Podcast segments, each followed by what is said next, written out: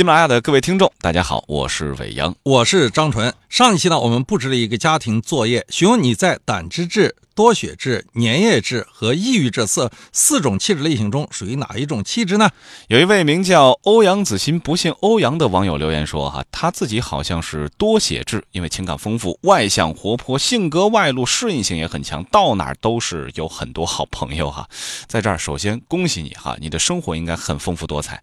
但是呢。”她提了个问题，自个儿的男朋友估计是抑郁质，因为平常生活当中发现他呢性格孤僻，离群所居，做事儿倒是挺沉稳的，但是不善交际。那么她应该怎样跟自己的男友相处呢？张老师？哎，我觉得一个多血质，一个抑郁质，这两个人的性格相差不是一般的大。可是呢，我们前面也说过，说性格相同的人啊是可以做朋友，性格不同的人啊，有时候啊是真的可以做夫妻。你们之间的性格正好是一种榫卯结构，相互互补。嗯，但是虽然说是互补啊，但是两种性格还是差异很大。那么在相处的时候，他们要注意些什么呢？其实抑郁质不是不喜欢说话，是不喜欢和别人说话，他只和自己或熟悉的人说话。他们这种人呢，就是缺少安全感，所以呢会把女朋友看看得很重。也许呢是因为担心失去，所以呢经常会对你啊产生怀疑。平时呢只要是语速快一点，用快一点的语速去调整他的情绪。你做事呢要小心一点，小心的目的呢是为了打消他的疑虑，他就会放下自己的戒备了。还有其他性格的人啊，能不能在一起？相处的问题哈，我相信大家也特别关注，可以在我们节目的下方来留言，我们会在之后的节目当中啊，一一帮助大家做点解答。上一期呢，我们说到华生好心好意的。把劳日斯的花园街凶杀案的前后经过都记录下来，并在当地的报纸上发表。可是呢，福尔摩斯知道以后啊，却是一脸的不屑，这让华生非常的受伤。于是呢，华生就安安静静的坐在那儿，抚着自己那条伤腿，不再说话了。华生的突然的沉默，其实就是一种心理阻抗。这时，其实福尔摩斯也明显感觉到了华生情绪的变化，但是他还是想用事实来说服华生。他说。最近我的业务已经发展到欧洲大陆了。上星期就有一个叫做弗朗斯瓦·勒维亚尔的人来向我请教。你也许知道，这个人在法国侦探界里最近已经崭露头角。他具有凯尔特民族的敏感性，可是缺乏提高他的技术所必须的广泛学识。他所请教的是有关一件遗嘱的案子，很有趣味儿。我介绍了两个相似的案情给他做参考，一件是一八五七年李嘉诚的案件，另一件是一八七一年圣路易斯城的案件。这两个案情给他指明了破案的途径，这就是今天早晨接到他的致谢信。说着，福尔摩斯就把一张弄皱的外国信纸递给了华生。华生礼貌地接过了信件，看了一看，信里面夹杂着许多恭维的话。这字里行间啊，充满着对福尔摩斯顶礼膜拜、赞誉备至的一些语言，什么伟大的福尔摩斯，什么高超的推理技术和侦缉手段，什么有力的行动等等。啊，伟阳，如果你接到这样的信来信以后的话，你会怎么想呢？其实我想接的是哈，如果按照性格分析的话，我个人觉得我自己是属于这种粘液质的人格。啊，就相对来说比较沉稳，对待问题呢会有一点点的保守。这种过分夸张的礼貌可能会让我觉得有一些不太舒服。您觉得呢，张老师？我觉得也是这样。我在给一个孩子做心理辅导，做了半年多的时间。那么春节到了，我去他的家里给他父亲拜年，结果呢，出门的时候他们一家三口都在门前送我，呵护备至，礼貌有加。我的车子发动了，我挥了挥手，说一声再见。那个孩子礼貌，非常非常的礼貌，向我深深的鞠了三躬，然后说了一声：“张伯伯，请你一路走好。”你说说看，这大过年的，我走呢还是不走呢？这种礼貌其实就是一种心理阻抗，是过分的的礼貌。是啊，这个刚才张老师提到了过分的礼貌，也使张老师产生了心理阻抗。这种阻抗的动力来源到底是什么？是因为这孩子给你鞠了三躬？一般我们知道哈，鞠三躬是在什么情况之下 才会有的？另外还有一句话，大过年的时候说了一句：“张伯伯，您一路走好。”这感觉是要送张老师上路啊！对对，所以我们想弄明白，在什么情况之下。这个礼貌是过分的礼貌，会让我们觉得不舒服。我觉得这种过分的礼貌是什么呢？让你觉得言过其实了，让你觉得近乎谄媚了，让你觉得好像浑身上下都有点不大舒服了，被恭维的。嗯，人呢，这种过分的礼貌，我觉得有两种可能：一呢是为了掩饰内心内心的真实的想法；有时候这种过分的礼貌其实是一种相互之间的抗拒，要保持相互之间的距离。嗯，第二种呢是什么呢？是刻意的想营造某种氛围，有求于对方。所以我们经常会说“无事献殷勤，非奸即盗”。嗯，所以呢，福尔摩斯。他如此沉溺于别人的这种近乎肉麻的承诺，也说明什么呢？福尔摩斯的心底里有着太多的不为人知的黑洞。所以啊，面对这种近乎肉麻的信件，华生的评价就是他在这封信里面的表达的方式，就像是一个小学生和他的老师在说话。嗯，听完了华生的评价之后啊，其实福尔摩斯马上就端正态度了哈。我们来听听福尔摩斯怎么回应的啊。他把我所给他的帮助估价过高了，他自己也有相当的才能呢。一个理想的侦探家所必备的条件，他大半都有。他有观察和推断的能力，只是缺乏学识。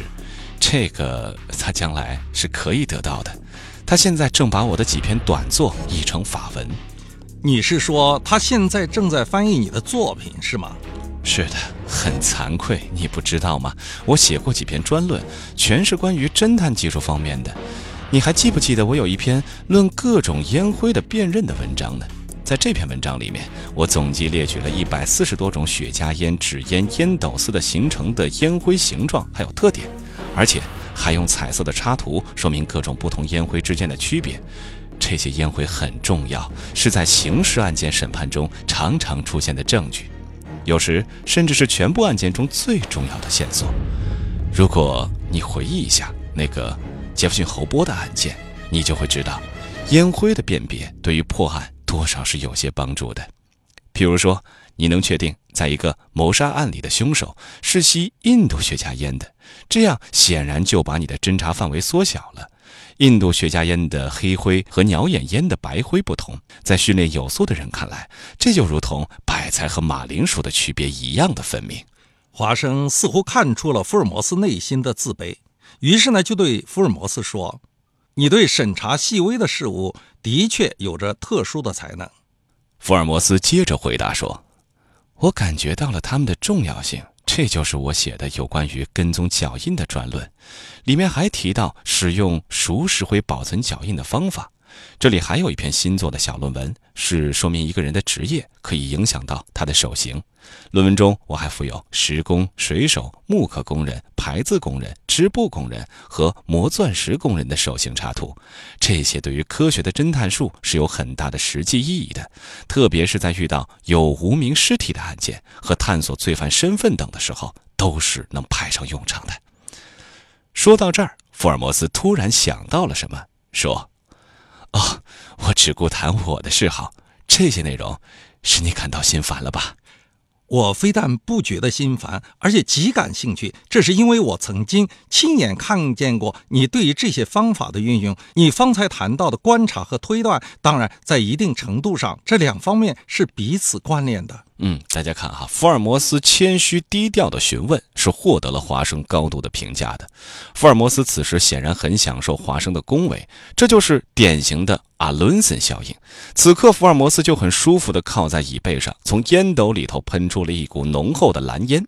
他显然在与华生的交流中找到了感觉，他决定将这个话题进行下去。观察和推断之间有时候也没有太多的关联。举例来说，我刚刚就对你观察了一下，观察的结果说明你今天早晨曾经去过维格摩尔街邮局，而通过我的逻辑推演，却得出了你在那里发过一封电报，却得出了你在那里发过一封电报的事实，是这样吧？对，完全不错。但是我真的不明白你是怎么知道的呢？那是我一时之间突然的行动，并没有告诉过任何人啊。华生说这话的时候，似乎有些惊奇，似乎有一种被人洞悉或被人窥视的感觉。这种感觉是一件很不确定的情绪体验。你福尔摩斯怎么就知道我早晨曾经去过邮局呢？而且还在邮局里发过一封电报的呢？很显然，福尔摩斯早就知道华生会表现出惊诧来，然后他便十分得意地笑着说道。这个观察和推理其实太简单了，简直用不着解释什么。但是我还是要解释一下，这倒是可以让你再了解一下观察和推断的范围。我通过观察发现，你脚下的鞋面上沾有一小块的红泥，而此刻维格摩尔街邮局对面正在修路，从路上挖掘出的红泥正好堆积在马路的便道上，走进邮局的人都要经过那里，很难不踏进泥里去。那里的泥是一种十分特殊的红泥。据我了解，附近再没有那种颜色的泥土了。这就是从观察上得到的，其余的就都是我推断出来的了。那么你是怎么推断到我走进了那所邮局以后，还在邮局里发过一封电报的呢？福尔摩斯此刻悠悠地揪着烟斗说道：“今天整整一个上午，我都坐在你的对面，并没有看见你写过什么信。在你的桌子上面，我也注意到有一大整张并没有动过的邮票和明信片。那么你去邮局除了发电报，还会做什么呢？如果排除了其他的因素，剩下的……”必定就是事实了。说到这儿，我想起了我遇到的一件事儿。嗯，曾经有一个妈妈带着孩子走在路上，迎面就走来一个阿姨。妈妈停下脚步，和这位阿姨寒暄了几句，孩子就突然说：“阿姨，你的肚子里有个宝宝。”阿姨听完以后大吃一惊，因为结婚多年一直没有怀孕，后来证明孩子的话还是真的。嗯。于是呢，大家都说：“哎呀，童言无忌，孩子有时候能够看到或者能够感觉到别人感觉不到的东西。世界上真的有这种超自然的现象吗？你对这个问题怎么看呢？欢迎你在我们节目下方留言，说说你的观点。”哎呦，张老师说的这个问题哈，我们在很多的恐怖电影当中曾经感觉到，因为孩子啊，有一种说法，说是孩子这个头骨上的很多骨头在没有成年之前，他没有。完全的结合到一起，甚至有人说呢，有一些孩子是开了天眼的。那类似这种说法，你信吗？会不会有这样的超自然现象存在呢？还是欢迎大家来发表一下自己的看法。当然，福尔摩斯应该是不可能先知先觉的，但是这种敏锐的观察能力，在人际交往中确实蛮吓人的啊。中国有句古话，说是“水至清则无鱼，人至察则无徒”，意思就是说啊，如果你这种洞察秋毫、穿透心灵的能力太强悍了，在生活当中你很很可能就没有朋友了。所以呢，我们经常才会说“看破不说破，日子还能过”。生活中谁还没有一丁点儿的这种隐私呢？一旦说破了，两人就散了，这叫做难得糊涂。那么你看，福尔摩斯显摆了自己能力以后，这报应啊，接着就来了。因为华生看着福尔摩斯这得意忘形的样子，便想打击一下他那点可怜的自尊了。华生随手啊，就从自己的身上掏出了一块表，然后对着福尔摩斯说道：“我常常听你说。”在任何一件日用品的上面，都会留下一些能够显示使用者特征的痕迹。你说，受过训练的人是很容易从这些痕迹上辨认出来的。现在我这儿就有一只新得来的表，你能不能从它的上面找出它的旧主人的性格和生活中的某些习惯的印记呢？这华生说着，就把手里的表递给了福尔摩斯。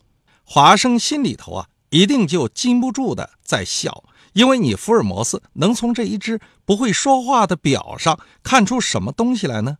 华生此举其实不是挑战，而是挑衅，因为他觉得福尔摩斯已经膨胀到了不知东西南北了。假如不给他一点小小的挫折，真的就有点对不起他了。华生的做法也算是对福尔摩斯平时独断专行、霸道作风的一点小小的反击。面对华生的反击，福尔摩斯却是特别的淡定。这时呢，他从华生的手里轻轻接过了表，然后就把表拿在手里仔细的端详着。他看了看表盘，又打开了表盖，然后煞有介事地细心查看了里面的机械部分。先是用肉眼看，似乎并没有看出什么，然后又用高倍放大镜来仔细观察。华生看着他面部露出沮丧的表情，心里兴奋得几乎就要笑出声来了。最后，福尔摩斯关上了表盖，把表还给了华生，说道：“这里几乎没有遗留的痕迹可循。”因为这只表最近擦过油泥，把最主要的痕迹擦掉了。不错，这只表确实是擦过了油泥才落到我的手里的。说完这话，我心底里啊，对我这位伙伴用这么一点点的借口来掩饰他的失败，很是不以为然。就算这是一只未修过的表，你又能从中寻到什么样的痕迹呢？这些痕迹又怎么有助于你接下来推断的呢？福尔摩斯此时用半闭无神的眼睛仰望着天花板，说道：“虽然遗痕不多，我的观察也并没有完全落空。姑且说一说，请你指正吧。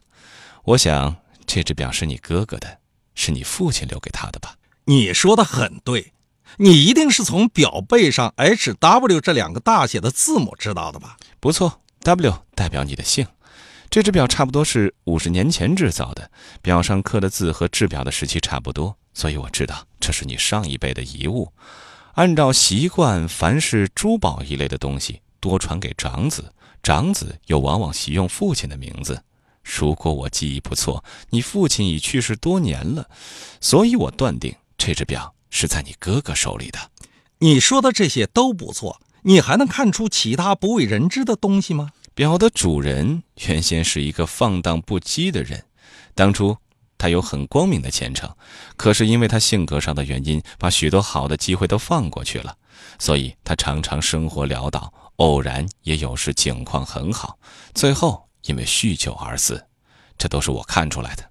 听到这儿，华生就有些坐不住了。他实在控制不住自己的情绪，从椅子上噌的一下就跳了起来，忍不住的要向福尔摩斯吼出自己心中的愤怒了。奇怪，如果说福尔摩斯说的是真的，华生为什么对这件事情会感觉到愤怒呢？因为时间关系，哈，咱们只能下回再说了。本次心理课堂的关键词是阿伦森效应。那么，阿伦森效应是什么呢？是说人们都喜欢那些不断的表扬、鼓励自己的人，而讨厌那些批评、惩罚自己的人。阿伦森效应告诉我们在日常生活中，我们无法改变别人，因为江山易改，秉性难移。但是我们可以影响到别人，比如说哈。